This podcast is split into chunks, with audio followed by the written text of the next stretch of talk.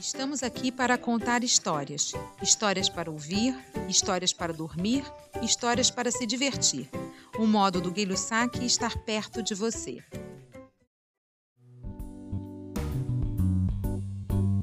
O corvo e o jarro. Um corvo, quase morto de sede, foi a um jarro onde pensou encontrar água. Quando meteu o bico pela borda do jarro, verificou-se que só havia um restinho lá, lá no fundo.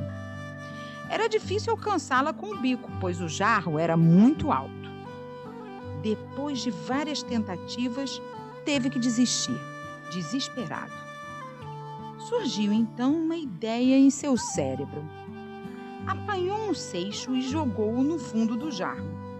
Jogou mais um e muitos outros com alegria, verificou-se que a água vinha aos poucos se aproximando da borda.